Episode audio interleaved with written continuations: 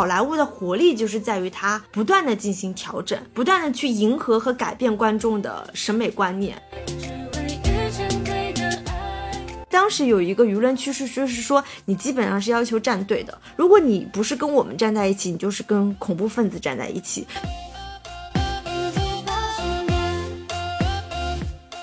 美国文化的威胁不是来自于外部，而是来自于内部。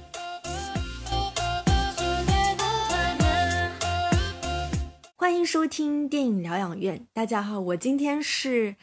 年三十还在奋战在恐怖电影第一线的小猪猪。那今天呢，我要跟大家聊一聊，就是许诺了许久的恐怖电影专题的第二期。那在上一期节目当中，我们讲述了非常亮眼的品牌 A 二十四在二零一零到二零二零年之后的一些出色表现。那这一期节目，我们会把时间线拉回到零零时代，主要以两千年到二零一零年这十年间的美国恐怖电影展开分析。这里就不得不提，包括这期节目，为什么我会选择是两千时代？因为。两千年和九十年代最大的不同，是因为当时九十年代的时候，美国不是克林顿执政嘛？当时他们美国主要是对外战争，是索马里啊、科索沃，所以当时的美国公共舆论当中是缺乏对危机事件的讨论的，因为所有这些对外战争它本身是远离美国本土的，所以那时候就是九十年代恐怖电影是不太在主流观众的视野里，本身他们也走的是 B 级片的路线，加上很多电影都是很沉。次烂掉的血浆电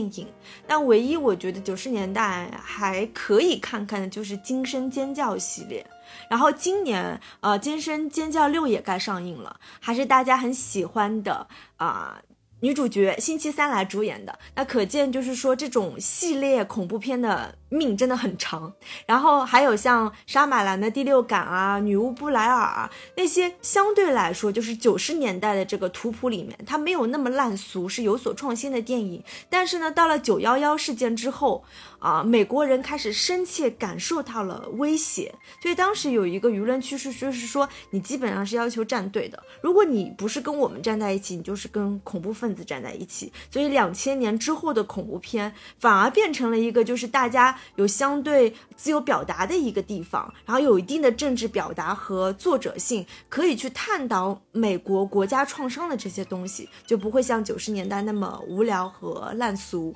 首先就是零零时代的美国恐怖片，总体来说是比较符合大众对于美国恐怖最刻板印象的，那就是血腥和暴力。天哪，我说这两个词我都感觉很兴奋。然后恐怖片因为大多还存在 B 级市场，针对特定的受众，以激烈的血腥场面和设定来刺激观众。但与此同时呢，零零时代在对美国恐怖片来说，也是一个起承转合、承上启下的时代。所以，我们会在今天这期节目当中会反复强调这一点。那为什么这么说呢？首先是影片的制作规模和导演意识的变化。这里面我会用一些丧尸片来举例，毕竟就是丧尸片这个亚类型，也算是在恐怖片里比较早出现的这一类。在一零时代之后，我们可以看到好莱坞把恐怖片这个类型尝试向 A 级化和大。片化发展，比如说二零一三年布拉德皮特主演的《僵尸世界大战》，然后呃，像一七年和一九年分别推出的小丑回魂的第一部和第二部。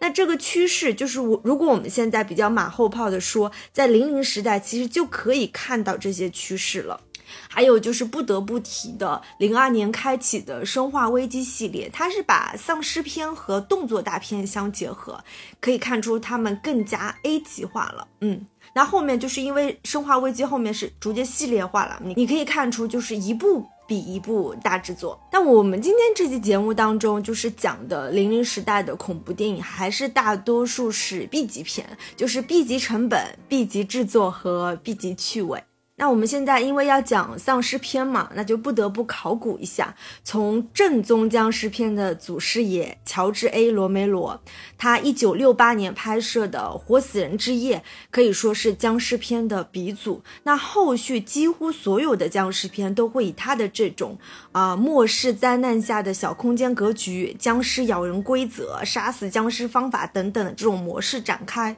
那到零五年，他拍了一部新作，叫《活死人之地》。》，它讲述的其实是另外一个格局的故事。它讲述的是，呃，僵尸霸占了地球的大部分领土，那剩下的仅存的人类，他其实是躲在一座就是围墙很坚固的铁甲城里面。苟且偷生，那人类为了彼此的利益互相勾心斗角，并用暴力解决问题。那为了更多的物资呢？他们人类不得不去到僵尸领地去抢夺。那这时候的僵尸领袖其实已经有了自己的意识，那带领大量的僵尸大军进攻人类领地就成了这时候啊领袖的任务。那这部影片就是首次会让僵尸有了自主的意识，而不是之前我们看到很多僵尸片里面，他们基本上是比较无脑。的心态，他其实是没有所谓心机，没有所谓头脑的僵尸的状态。这里面的僵尸领袖是一个蓝领黑人彪形大汉。那其他僵尸里面其实分工也很明确啊，有修路工啊、矿工、流浪者、吉普赛人、墨西哥人等等。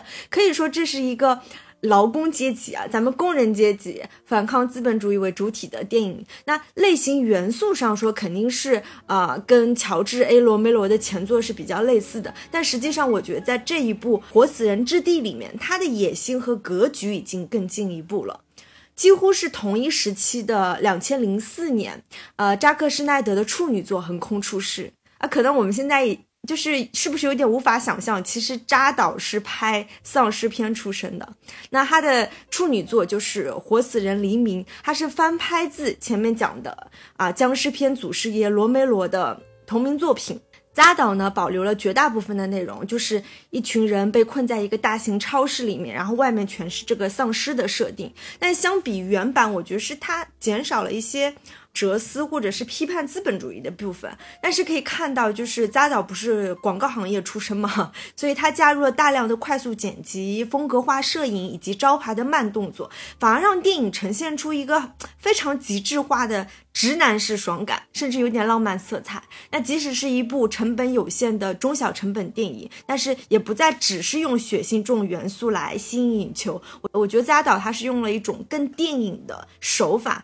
去拍摄这个僵尸片。也许放在就是整个影史的地位上看，它不算是什么大片啊，什么很伟大的片子。但是我觉得它在这个时间出现，真的满足了。观众很好的娱乐化需求，而且尤其是对于上一代的电影来说，它其实是在丧尸片这个恐怖片亚类型的领域里面，它迈出了一步。后续的就是新电影人，呃，贡献了很多其他丧尸电影，比如说像《我是传奇》、《亡灵》、昆汀的《刑房》等等，都是在丧尸片娱乐性方面都有非常积极的探索。呃，就好像丧尸片是经历了一个进化的过程嘛，一点零版本就是我们刚刚说的祖师爷正宗僵尸片，然后到一点五版本，在丧尸片的基础上加入，比如说视听风格上特别花哨的部分，然后在类型元素上，它其实融合了喜剧的元素，呃，爱情的元素、求生的元素、灾难片的元素等等，它变成了一种一点五版本的爽片，娱乐爽片。然后到二点零版本呢，之后节目里会讲啊。然后就提到了，嗯，两千零九年的还有部电影叫《丧尸乐园》。我觉得《丧尸乐园》是让人挺眼前一亮的，因为这部电影里面的男女主角他面对僵尸啊，已经不再是那种瑟瑟发抖。相反，在电影开篇，他讲述了啊僵尸之地生存指南，他用一二三四五六条的方式，把僵尸电影里面所有可能性全部用规律总结出来。它某种程度上，我觉得对僵尸片算是一种解构。它的设定不是说我们刚遇到僵尸蔓延的时候，我们人类要如何逃生，而是说我们已经处于这个到处都是僵尸的世界里面，我们正常人该如何生存？那同样，影片的重点也不再是啊，只是逃避丧尸的追杀，而是说幸存下来的人和人之间如何相处。这里面的男主角是我很喜欢的杰森·艾森伯格，他饰演的是一个。宅男，然后我印象比较深刻的就是有一场戏，在《丧尸乐园一》里面，就是隔壁的一个漂亮女孩，其实就是那谁谁谁的前妻啊，海后演的啊。这个女孩呢，主动就是上门寻求保护，结果呢，那个宅男卷西毫无防线。就是内心瞬间融化，他就恨不得立马就是跟这个女孩厮守终身。结果第二天早上呢，那个女孩其实早就已经被感染，已经变成丧尸了。然后男主角呢，就用最后他其实是用马桶盖砸死了这个丧尸，然后他很很悲哀的就说。啊，我真的第一次尝试让女孩进入我的生活，结果她想吃我。那正是这样反套路的设置，让电影的趣味性增加了很多。那我们也可以看出，就是从老一辈的电影人到新兴的这种导演演变当中，可以看出针对同一种题材，这些导演他在观念或者是电影主题上的不断进化。然后这里面也可以顺便提一句，因为不是美国的恐怖片嘛，就是僵尸肖恩，相信也是大家僵尸片当中的应该是前十吧。它也是拍摄在零四年的时候，他是走了另外一种就是英式喜剧丧尸片，因为它有很多恶搞啊、时事讽刺啊、政治讽刺，对吧？爱情啊元素等等融在一起的这种，呃，算是新僵尸喜剧。所以刚刚我们总结的就是从一点零版本的，它是借僵尸来反思这个人性和社会的一种正宗僵尸片的模式，到一点五版本的爽片娱乐至上，再到二点零版本的解构僵尸片。所以我们可以通过就是两千年代的这个僵尸片的这些案例啊，可以看出整个美国恐怖片其实是不断的在进化的。然后又想到了其实。这三年吧，应该是从疫情开始，就是二零二零年之后的丧尸片又开始流行了。然后流媒体都出品了很多丧尸剧，比如说比较新的就是最近那个《生化危机》的剧版。然后还有就是刚刚二零二三年在放的，就是《最后的生存者》，因为是游戏改编的嘛，好多群友、好多直男都给我推推荐这部丧尸剧。然后还想到了啊，也是应该是二二零二零年，就是韩国的《王国》，也是网飞出品的，就是他把那个丧尸跟朝鲜的权谋宫斗联系在一起的那个片子，你可以看出，就是好像。人类对于病毒的恐惧，或者是这种蔓延的不可控的趋势，势必会让丧尸片出现一些新的探索方向。你就感觉丧尸片、丧尸剧就跟丧尸一样，它是打不死的。就是不同的时代，每五年、每十年都会加入一些新兴的元素。讲完丧尸片之后，我觉得还有一个类型，其实是我特别喜欢的，但我觉得在恐怖片当中。呃，不管是美国恐怖片，还是说全球的恐怖片，它都是属于亚类型当中比较小众的一种类型，那就是畸形食人恐怖虐杀片、乡村恐怖片。是不是听这个名字就感觉很恐怖？在聊乡村恐怖片之前，其实我特别想跟大家分享一个我还挺喜欢的系列，虽然就是《德州电锯杀人狂》这个系列后面有好几部，应该算是比较烂。但是这一部电影在整个美国恐怖片历史上，我觉得是占有非常重要的地位的啊。它的第一部是一九七四年拍摄的，然后分别在一九八六年、一九九零年和一九九四年推出了这个系列的二三四部。然后到零三年的时候呢，是又翻拍了《德州电锯杀人狂》，零六年拍了前传，然后一七年拍了一部啊人皮脸。那整个系列到目前为止，其实是出了七部电影。如果大家对这种公路恐怖片这个类型感兴趣的小伙伴们，可以去看。我觉得一九七四年这一部肯定可以去看。然后，呃，零三年翻拍那个版本，其实我觉得主人公还是有点 弱智。零六年的前传也还可以吧。那就看一九七四年、一九八六年和零六年的前传吧。为什么要讲《德州电锯杀人狂》呢？因为这一部可以说是开启了美国公路恐怖片的鼻祖。它这里面这个整个系列里面的很多元素和桥段，成为后续，尤其是我们今天讲的零零时代里面的乡村恐怖片、蛮荒恐怖片的一个灵感来源。很多桥段，比如说一家人或者是一群朋友开着车途经加油站。然后就遭遇了这个杀人狂的家族，还有说像啊车子被故意放置的铁钉导致抛锚，或者是这些主人公想要寻求帮助，然后误入到了一个美国独立式的小屋，其实那个小屋那栋房子就是这个杀人狂或者是畸形人家族的所在地，还有一些比如说啊藏匿尸体的那种横向的大冰柜。就是光这个冰柜，其实在很多电影当中都出现过，还有一些全村不着后店的蛮荒感等等。我觉得这从德州电锯杀人狂，也就是七十年代开始，跟美国背后的这个经济衰退是有关系的。在这个德州系列里面，其实经常有出现很多空景，就是拍摄这个公路，或者是德州这个公路走不通之后，背后很蛮荒的那种蛮荒感，或者是停放了很多就是废弃车辆的那种空地等等，还有不断提醒着此路不通的那种公路和省道上的广告牌。然后到了零零时代的时候呢，这些元素它稍微的就是。呃，换了一些元素，它变成了像山林、郊区，或者是你开着车开到一个不知道通往何处的山上的十字路口等等，那就延续到了千尸屋、知名弯道、隔山有眼系列。那这些杀人狂的家族就变成了畸形人的家族。但我们仔细想想，就是所有这些恐怖片里面，作为怪物产生的原因，其实都跟美国本土过往罪恶有关，比如说某些区域的经济衰落。城市荒废了，人口迁移，然后，呃，人口迁移就导致了像德州建居杀人狂里面，就是基本上那个镇被荒废了之后，所有的邻居都迁移走了，那只有那家人留在那边了。然后，包括到零零时代的那些畸形人，他其实是因为之前高度的工业发展导致污染非常严重，然后那些小镇也被废弃有关。然后很有意思的是，去年就是二零二二年，我看过的一部很喜欢的恐怖片叫《野蛮人》。其实它背后的这种。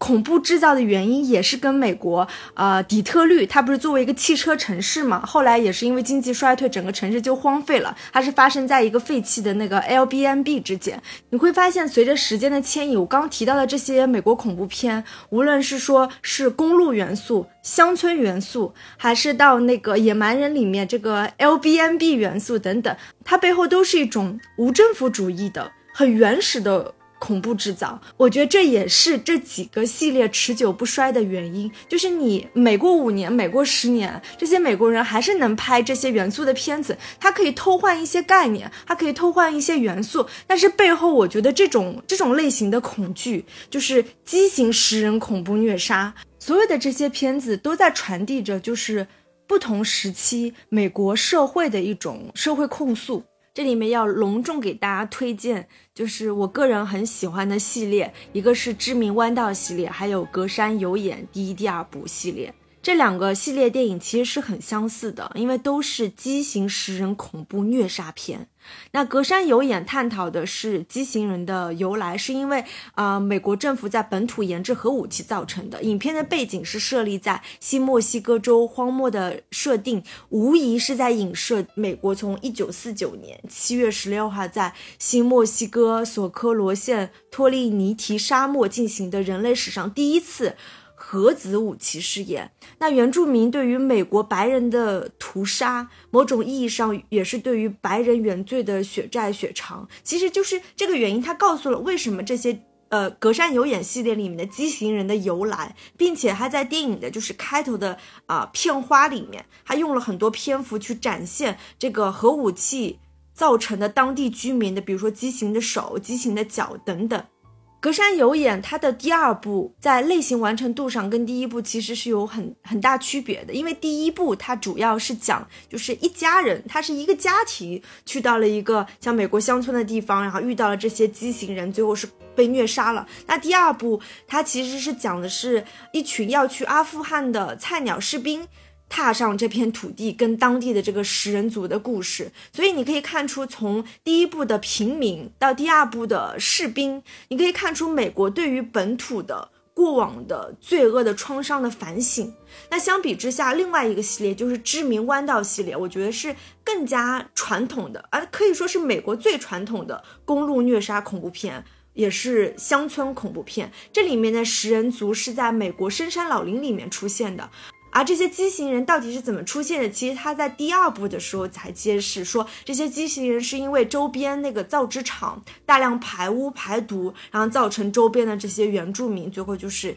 一代比一代这样子更加畸形。然后到二零二一年的软重启知名弯道里面更改了原有畸形人的设定，它改成是山野荒林中的。法外教徒的一种狩猎游戏，其实再多了一些就是野蛮文明和现代气息之间的这种矛盾，然后那肯定也是隐于美国当下的这种社会凋敝和混乱吧。其实这类的乡村恐怖片是很少被文化同化所用，它是一个很。很独立的文化流派的，它不像是啊，就是更大众的，比如说呃连环杀人案，基本上都是发在城市里面的，对吧？那这一类的乡村恐怖片，它其实是有自己的历史传统和阶级，而且这几个系列，《知名弯道》、《隔山有眼》还有《千尸屋》，《千尸屋》其实刚刚我没有讲到，它的第一部和第二部，我都觉得大家可以。推荐去看，尤其是第一部。除了我觉得在类型元素上，它跟刚刚讲的那两个系列比较相似外，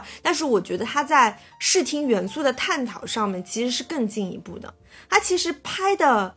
就是镜头啊，包括那个啊，包括什么一些快速的剪辑呀、快切，其实用的挺多的，还还挺炫酷的。那提到的这三个系列里面的这些畸形人啊，这些乡野村夫。基本上都是一个家庭或者是群居状态来出现的，对吧？为什么你就想这些畸形人、这些变态恐怖狂，他不是说是单个的，他不像住在城市里面，什么纽约大道每某一个公寓里面的那个变态连环杀人狂，他会把这些人掳到自己家里。这些乡野村夫他都是群居的，你可以看出，其实他们。骨子里面是更加体现出这种无政府主义的混乱的，他们是反抗所谓的美国的这些很宣扬的很正面的国家形象，反抗独立宣言，反而是有一丝怎么说啊？除了无政府主义的混乱，有一些中世纪的黑暗、反古典的残暴，还有反神论的他者，更加有恐怖主义的威胁。我觉得这一点其实有点让人细思极恐。我觉得乡村恐怖片是让我们意识到。其实美国人民从来没有享受过所谓真正的自由。那讲第三部分之前，再给大家拎一下重点，对吧？我们讲两千时代的美国恐怖片是如何承上启下的呢？第一部分我讲了很多丧尸片，对吧？它在丧尸片的类型上加入了很多其他的元素，完成了一点零版本到。二点零版本的进化。那第二部分呢，是讲了畸形食人恐怖虐杀片和乡村恐怖片。你可以看到，就是恐怖片的导演在两千时代，他在表达上是有所倾斜和侧重的，对吧？因为我们也探讨了这些啊畸形人的来源，美国人更深层次的一些对于核武器、对于战争，甚至是对于恐怖袭击、杀人狂的一些恐惧。那到了第三部分。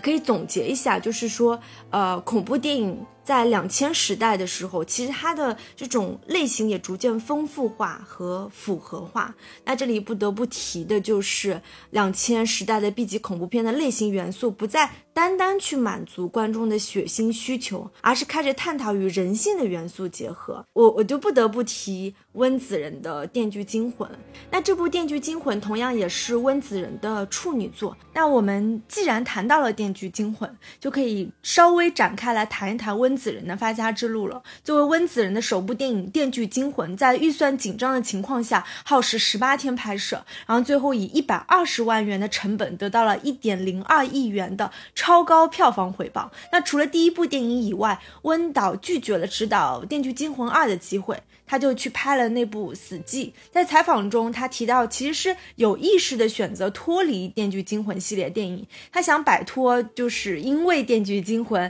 取得巨大成功以来一直跟随着他的一种叫酷刑色情的标签。他想做一些片子，就是说更大气、更少依赖血浆。但是啊，虽然就是他不再拍《电锯》之后拍的那部《死寂》没有像《电锯》一样大爆。反而在当时的评论界是褒贬不一的，即使在今天，他在烂番茄上的评分也只有百分之二十。但是我觉得电影里面对于这种鬼的设计、光影的变化，还有剧情的悬疑设置，还在国内的豆瓣上其实是评分不错的。然后温子仁的下一个系列就是《潜伏》，《潜伏》是以一百五十万元的成绩再次获得九千七百万美元的成绩。啊，在我看来，就是《潜伏》系列。像是为了招魂宇宙的一个试水。两个电影其实情节在某种程度上是有相似的，都是在就是一家人乔迁新居之后发生的闹鬼事件，可以理解为就是温子仁他其实经历了不同主题的 鬼屋拍摄历练，但是潜伏保持着更为生猛的状态，因为温子仁经历了死寂的争议之后呢，他就再一次回归低成本的创作，他就会从这些鬼屋故事当中汲取灵感。他谈到，就是以一百五十万元的预算去制作这部电影，并且在短短二十四天内就完成拍摄。那电影呈现的是关于童年的噩梦以及原生家庭对孩子的影响。其实也可以算作就是温导他因为童年失去父亲，还有童年噩梦等经历的某种呃非常自传体的一种性质的电影。后来呢，因为《招魂》系列呢，使他成为一代恐怖大师。基本上就是国内喜欢看恐怖片的小伙伴都不得不提温子仁的《招魂》系列。那《招魂》宇宙的特点其实是取自于真实的故事，它不同于其他烂俗的恐怖片啊，甚至会在片尾它放上真实世界的这些录音或者是照片。然后片中的这个艾德夫妇也是真实存在的，它会让这个系列电影好像在。真实和虚构当中找到平衡啊，也会让那个电影的惊悚感骤然提升。但这个系列当中，不是说所有片子都是温子仁执导的，就跟《电锯惊魂》一样，就是，呃，他拍了《招魂》和《潜伏》之后，其实后面有几部其他导演拍的片子呢，质量的话就。褒贬不一吧，甚至应该算是不是很好。这也证明了，就是温子仁他作为啊恐怖类型片导演的一个非常重要的地位存在吧。那一零时代的《招魂宇宙》更是收益超过二十亿美元，成为出品方新线影业的传奇。那到后面，他其实又拍了《速激七》和《海王》，那这两个作品的成功，就是让这个本来是恐怖片出身的一个小导演，瞬间就变成了一个影坛大导。这也是我觉得好莱坞能够发生的一个奇迹所在吧，就是。能够挖掘这些有才华，然后运气又比较好的导演，然后把它收编成那种大片体系里，让他们去拍片，给他们一定的自由度，也不是说完全放开来让他们拍。包括之前提到的那个扎导也是这样子，恐怖片出身，然后你看现在后来又去拍这些大片了。因为在这第二部分，因为我提到了这个畸形食人恐怖片和乡村恐怖片，讲到了一点就是时代的背景嘛，也是在节目开始我们提到的，就是九幺幺事件之后，在两千年时代，其实美国整个社会啊，呃，国民创伤其实都发生了很大的变化。那另外一个重要的事件就是伊拉克战争，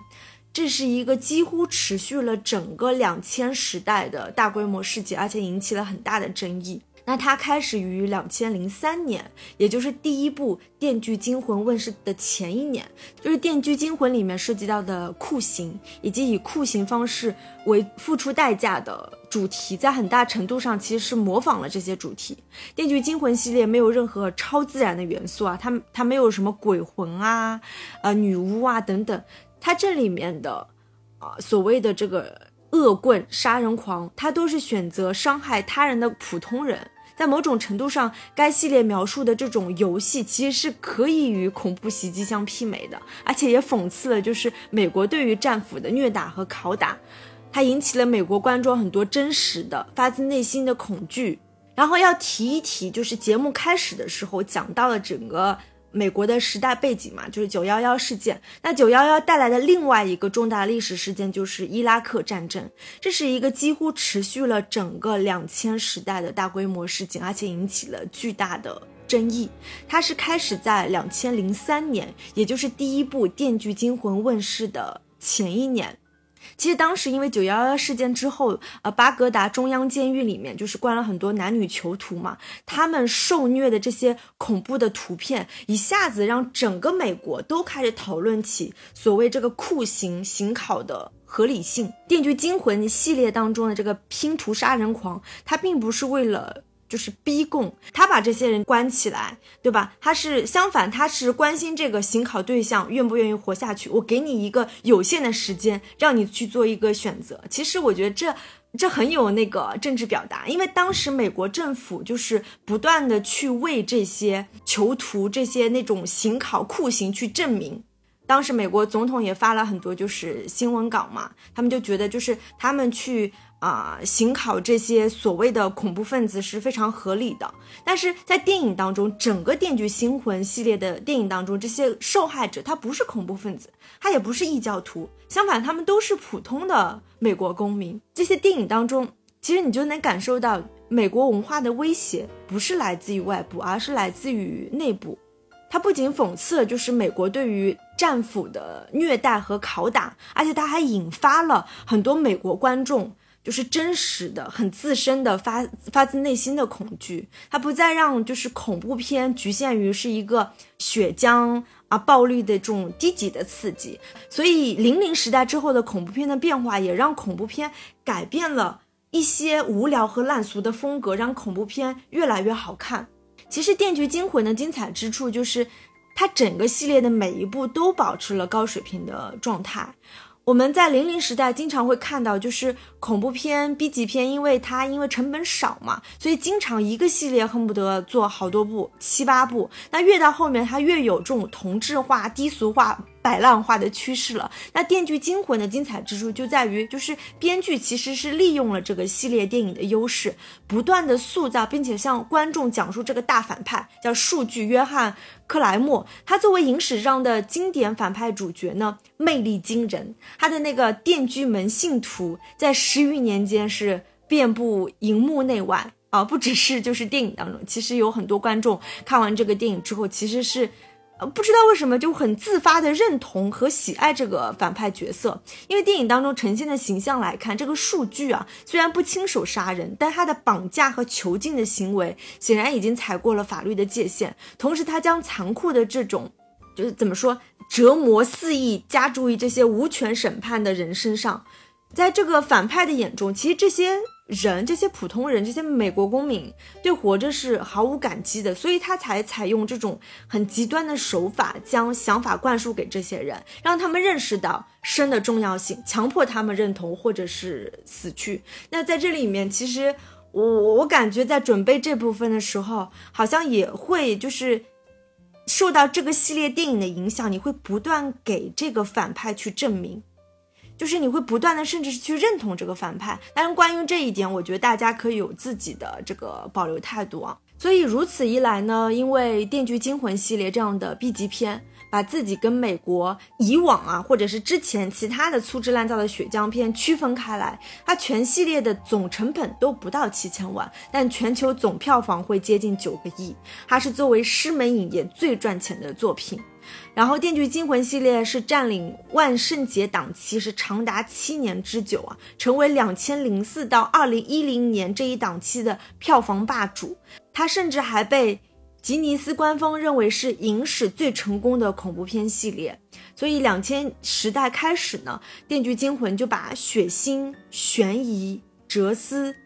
政治思考多重元素结合起来，让这种恐怖片变成一种复合型的恐怖类型片，成为美国恐怖片当中不可忽视的存在。讲完了《电锯惊魂》系列，其实我觉得这个系列还有很多背后很很深层次的东西去挖掘，因为它不只是说是一个囚禁酷刑的电影，它背后的政治隐喻啊。包括当时美国人的整个就是文化思潮，其其实很值得去说的。那到时候看未来有没有机会单独去聊这个系列吧。那在同一个时代呢，还有一位不得不提的导演亚历山大阿加，那就是《隔山有眼一》的导演。就是对这个导演的印象，就是前几年有那个食人鱼三 D 嘛。就是毫无节制的撒血浆、恶趣味，但是你会发现，哎，其实他拍《隔山有眼一》的时候，其实做的节奏感是非常好的。他前半部分渲染这种温馨和谐的家庭氛围，但到后半部分突然就是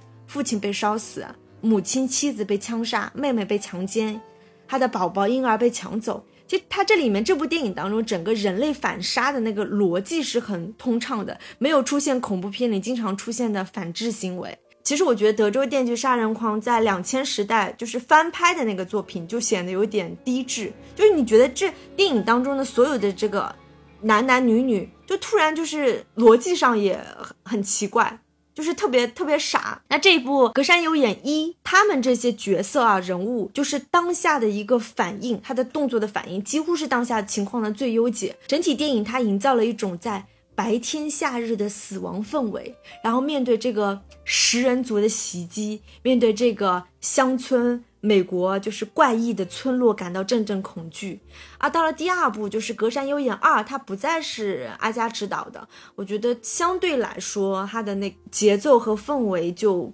比较平庸了，就是沦为比较平庸的美国恐怖的虐杀片。你会发现，阿加这个导演的爱好真的是在血浆电影里面常常出现很夸张的血腥场景。他的另外一部低成本的法国电影《高压电》，也是在某种程度上颠覆了。公路恐怖电影的惯用套路，然后以精神分裂和因爱生恨作为引子来进行后续的创作。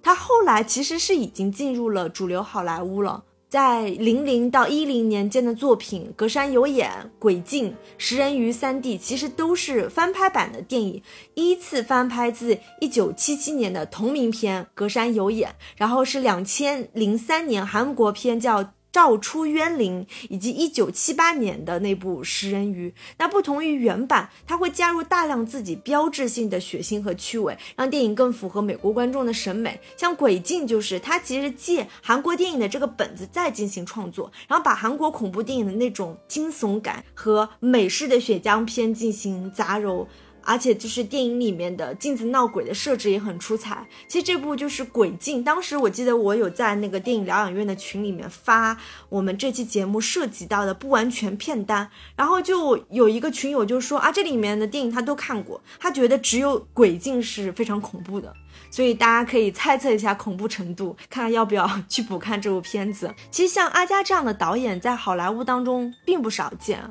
他们就像一类电影工匠，就是会做出一系列完成度比较好的商业电影，就是满足观众对于类型的需要，而且对于美国恐怖片市场的丰富性也特别重要。像之前提到的《鬼镜》和《隔山有眼》，他后来都有别的导演去接手拍续集，但我觉得在类型的完成度上和表达上，都跟阿加的那个前作有着不小的差距。那。可以看出，就是好莱坞啊，它对于吸收像亚历山大·阿加这样的导演是非常欢迎的。这也是能看得出美国为什么在两千时代的时候出产了那么多质量相对还可以的美国恐怖片。那到了最后一个部分，因为我们今天在这个专题当中其实是有提到零零时代是起承转合的十年，两千零八年之后，其实钢铁侠引领的漫威宇宙横空出世啊，在温子仁的带领下，就是主流恐怖片也建立了招魂宇宙。那后续的。二零时代，也就是我们上一期的节目，其实我们聊了很多 A 二十四的比较出色的电影。下面还是要讲几部，就是非常值得被赞誉，而且是零零时代特有的 B 级商业作品。就是现在看来，它受制于时代局限，也许会显得不那么政治正确，但是他们的出现确实让两千时代的恐怖片有了非常多可看性强的作品。首先就是《死神来了》系列，花样死法啊，就是，呃，我不知道大家有没有把《死神来了》所有的片子都看过。其实我觉得还是第一部最好。那第一部《死神来了》是一部全篇边介绍死亡规则边杀人。故事讲述了一个男孩，他预知了飞机失事的过程，而在事故发生前救下七个人，但是死亡名单是注定的，所以这个男孩呢，他他不想死嘛，所以他企图破解死神夺命的这个模式，试图救自己跟他的这些同学，